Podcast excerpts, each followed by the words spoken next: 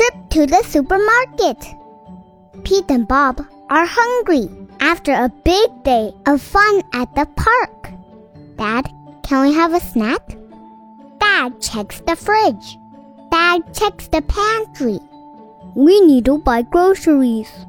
Dad starts to make a list. We need milk, eggs, fish, and chicken. I want raspberry. I want apples. Pete, Bob, and Dad made a long list and take it to the supermarket. Oh no!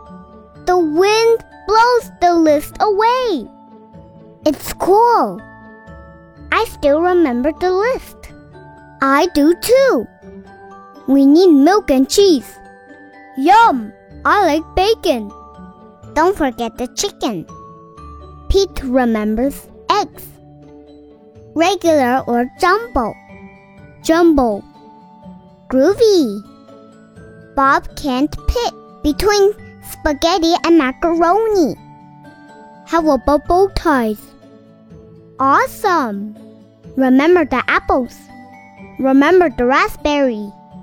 Dad tastes the hot dog. Yummy! Pete tastes the cupcake. Sweet! Dad lets Pete and Bob choose a treat.